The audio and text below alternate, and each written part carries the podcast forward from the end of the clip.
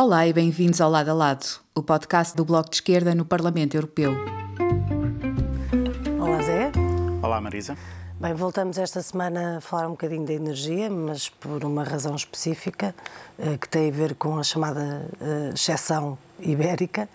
Um, depois de muitas negociações, houve uma decisão por permitir que Portugal e Espanha possam definir tetos para os preços da energia, por um período que terá que ser limitado e com uma proposta que vai ser apresentada até o final desta semana pelos dois países, mas que, de certa maneira, uh, abre também a possibilidade de quebrar um tabu, não é? Porque a liberalização dos preços da energia existe desde 2009. Uh, países como a Alemanha, a Áustria, a França, outros não querem, a Holanda, não querem sequer falar na possibilidade de alterar as regras do jogo e acham que isso causaria um dano enorme ao, ao setor energético.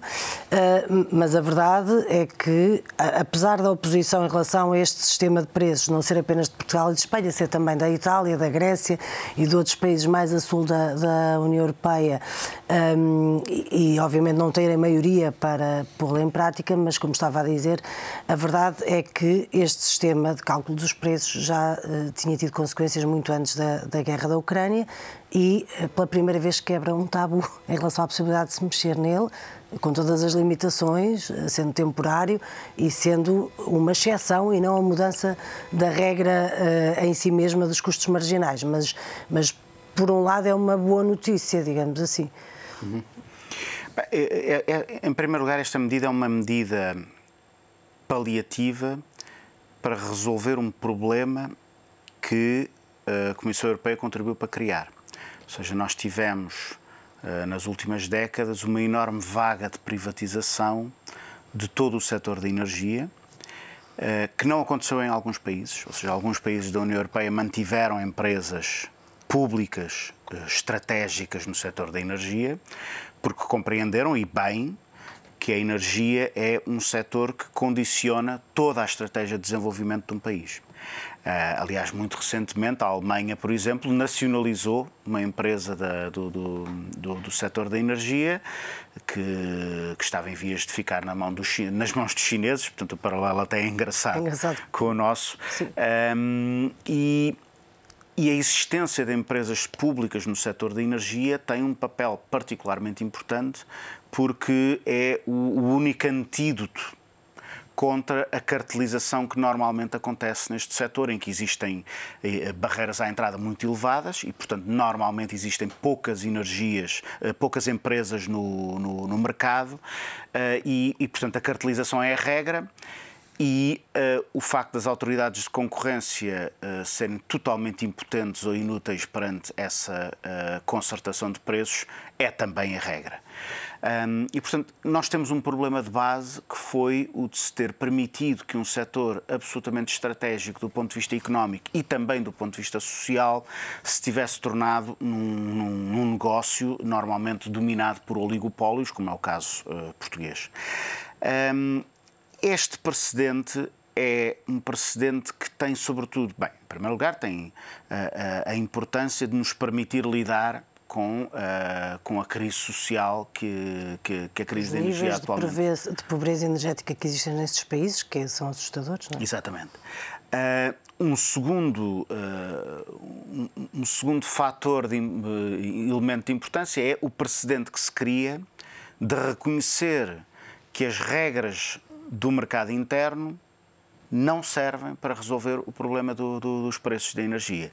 E, portanto, tudo aquilo que nos andaram a vender, que o que é preciso é haver concorrência, prestadores privados e por aí afora, e tudo correrá pelo melhor, pura e simplesmente não, não acontece. Ou seja, porque a, a ideia, o, o, facto de haver tetos aos preços, eh, reconhecer isto como um instrumento que funciona, basicamente é isso que a Comissão Europeia está a dizer quando permite que esta solução seja adotada, ainda que transitoriamente, é reconhecer que os mecanismos do mercado não geram preços justos num contexto de, de, de crise da, da energia. É, é, assim, esta exceção foi criada para, para, para, o Estado espanhol e para Portugal no, e não para os outros países que também estão contra este sistema, no pressuposto de que são os dois únicos países que constituem uma espécie de uma ilha energética no espaço da União Europeia, porque não têm ligação em termos de infraestruturas ao resto uh, do, de, do espaço europeu e não têm, porque sabemos que cada país da União Europeia tem a sua própria política e há uma oposição enorme em França, desde logo para fazer render o nuclear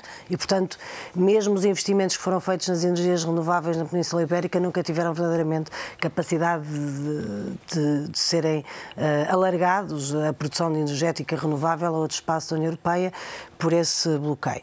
No entanto, como estava a dizer, esta é uma questão temporária.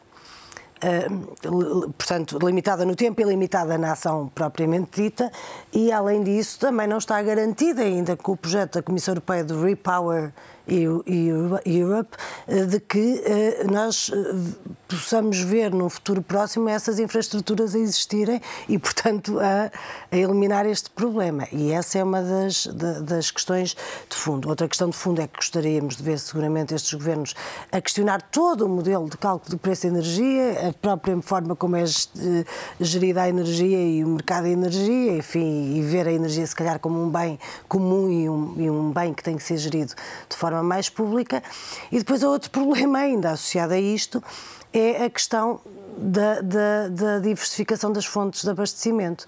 Nós podemos definir, entre aspas, com alguns limites, os preços, mas isso também nos leva a ir procurar outro tipo de fornecedores, e está ligado isto com a independência do gás da Rússia, como é evidente. Mas no caso de Portugal e de Espanha, a dependência do gás da Rússia não é, é, não é muito relevante. E isso faz com que nos viremos uh, para países como Marrocos, no caso específico de Portugal e de Espanha, e no, com consequências também dramáticas do ponto de vista de, de, da não defesa dos direitos humanos, porque isto levou o Estado espanhol e o seu governo a assumirem uh, a ocupação, a anexação do Saara Ocidental por parte do Marrocos como parte de um acordo mais global que passa, obviamente, pelo fornecimento de energia, totalmente em contra as, em relação às orientações das Nações Unidas. E quer dizer, nós estamos a ter isto tudo, começou com a anexação de uma outra parte de um território, da Crimeia, na Ucrânia, em 2014, e para combater a dependência resultante de um processo eh, que tem fatores mais complexos, mas pronto, simplificando um bocadinho, eh, estamos a ver agora o Estado espanhol a aceitar a anexação de um outro território, como o Sara Ocidental. É, eu, eu acho que sobre esta questão da energia, um, o, o maior risco que nós temos sobre esta questão da, da, da, diversificação de, das fontes é que, basicamente, eh, a União Europeia continua a discutir a coisa em termos de, de, de, de da relação com os diferentes fornecedores de, de, de, energia fóssil. Substituir a Rússia pelo Qatar, pelos Estados Unidos no gás liquefeito, substituir a Rússia pela Namíbia, pela República Democrática do Congo, pelo, pelo, por, por Marrocos. Tudo gente recomendável. Tudo gente recomendável nos investimentos em relação a uma energia supostamente mais verde. Estamos a falar supostamente do hidrogênio verde, mas sem muitas garantias que seja assim tão verde, não é? É, e, e é pois, e, e, quer dizer, e de facto, o, o, tipo de investimento que seria necessário para ir garantindo a soberania energética da União Europeia ou não existe ou assenta basicamente na perpetuação do, do, dos modelos do passado, como por exemplo está a acontecer na, na, na Alemanha, uh, previsivelmente, com o adiamento do, do phasing out do nuclear e do carvão, uh, em França a mesma coisa, um, e, e, e o problema é que um, o problema, o grande debate que, que, que temos que fazer é se uh, esta crise uh, provocada pelo, pelo conflito na Ucrânia, pela invasão da Ucrânia pela Rússia, vai uh, dar origem a um, a um novo impulso ao, ao, famoso Plano Verde de que tanto se fala e, tá, e tarda em ser executado, ou se, pelo contrário, estamos simplesmente a falar de, uma, de um baralhar e dar de novo do mesmo tipo de, de, de modelo de, de fornecimento energético. E uma última nota só a este respeito, também com algumas dimensões preocupantes, porque se em relação à energia falamos muitas vezes de capitalismo verde, como estavas a dizer, e bem, mais do que de uma proposta verdadeiramente alternativa que garanta soberania, autonomia e um combate efetivo às alterações climáticas, uh, com estas mudanças de fornecedores um, muitos deles eh, bastante duvidosos, diga-se de passagem, eh, também há quem já comece a falar de uma nova espécie de colonialismo, do colonialismo verde, porque estamos a ter todos os investimentos, lá está a lógica da cartelização que falavas, os grandes investimentos de quem estava no setor dos combustíveis fósseis, como a Total, agora a transformar esses investimentos e transferi-los para Marrocos para o hidrogênio verde. Ou temos a Siemens, que andava a transitar de a gigante alemã, andava a transitar para o setor da energia e que agora faz eh, investimentos megalómanos na, Namíbia, na República Democrática do Congo, etc. E este é um problema eh, que vem agravar problemas que já tínhamos atrás da sobreexploração de recursos e, mais uma vez, de países mais ricos em relação a países eh, que acabam por se, por se colocar nesta posição por necessidade de investimento, de investimento. seja ele a que custo for.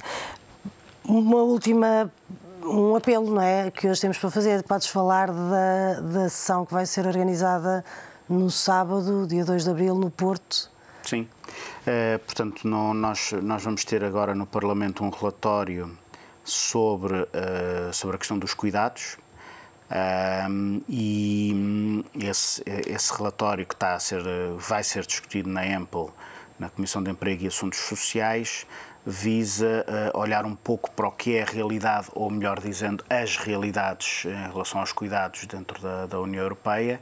Uh, é um relatório em que se prevê um debate muito difícil claro. com, a, com a direita, que defende a permanência de diferentes modelos de, de provisão privada do, claro. do, de, dos cuidados, um, que variam de país para país. Nós, em Portugal, temos um grande peso dos cuidados informais uh, e do, do chamado terceiro setor. Uh, não, não temos tanto uh, a oferta de serviços de cuidados de privados com, com propósitos lucrativos, também pelas características da nossa própria sociedade, o nível baixo de rendimento das famílias, que não permite que esse tipo de modelos de negócio uh, uh, funcionem tão bem, um, mas o que é relativamente comum, pelo menos a uma grande maioria de países da União Europeia, é a, inexistência ou enorme insuficiência das respostas públicas. Uh, e, no fundo, um, a não consagração dos cuidados como um direito social como, como outros que foram consagrados, como o direito à saúde ou o direito à, à educação. Uh, e, portanto, essa vai ser uma das questões que, que vai estar certamente em cima da mesa. A outra questão tem a ver com os direitos de quem presta estes serviços, que, uh, sobretudo, uh, aliás, em, em, todas as respostas, mas, mas, particularmente em relação aos que uh, uh, trabalham em cuidados na, na, na, modalidade de trabalhadores independentes, há um fortíssimo peso de, de, de mão de obra muito mal paga, uh, frequentemente mão de obra migrante. e feminina. Há, Exatamente, e depois existe esta questão, quer do lado dos cuidadores formais, quer do lado dos cuidadores informais, é que há um gigantesco enviesamento de género, um, ou seja, e, e, isto, por exemplo, na questão dos cuidadores informais, uh, tem impactos muito fortes no mercado de trabalho, ou seja, de, no, na, na, realidade do trabalho, porque são as mulheres que frequentemente têm que uh, trabalhar em part-time ou abandonar por completo uh, o, o, seu trabalho, as suas carreiras profissionais, uh, com prejuízos enormes no, no, no, longo prazo e com a incapacidade de desenvolverem as suas carreiras. E para as suas como... próprias carreiras contributivas, para a, idade, para a reforma Exatamente. que vão ter, etc. E para a vida social Sim, em, claro. em, geral, ou seja, no, no, fundo, este, este é um modelo que tem impactos muito graves e duradouros na, em, em, toda a participação de, de, de, das mulheres que, que que, no fundo, cumprem esta tarefa, é, esta responsabilidade social, eh, eh, substituindo um Estado que, que não é bem desapareceu, é nunca chegou a existir neste, neste domínio, eh, com sacrifício da sua, da sua vida social e profissional. Exato, e essa, sendo tu o deputado do nosso grupo parlamentar a seguir esta questão aqui no Parlamento nos próximos meses, vai ser uma audição, portanto Quem quiser aparecer fisicamente pode aparecer fisicamente, será na Junta de Freguesia do Bonfim às 10 da manhã, É no verdade. Porto. Não dei, não dei os dados. Quem, eu- mas eu estou aqui para completar a informação. Quem não, quis- não quiser ou não puder, até porque muitas das vezes as pessoas que cuidam não podem ir fisicamente aos Exatamente. sítios, eh, podem seguir via Zoom e basta entrarem nas nossas redes sociais para poderem ter essa, essa informação. Muito bem, é isto. Então, Muito bem. Até para a semana. Sábado de manhã, Junta de Freguesia do Bonfim, no Porto. 10 horas. Presencialmente ou por Zoom, às 10 da manhã. Eh, pronto, enviámos um conjunto de convites. Iremos ter um, um debate dinamizado por. eh, por pessoas que conhecem bem este problema, incluindo tu própria, eh, e pronto, participa. É isso. Até para a semana. Até para a semana. Obrigada por nos terem seguido. Regressamos na próxima semana. Até já!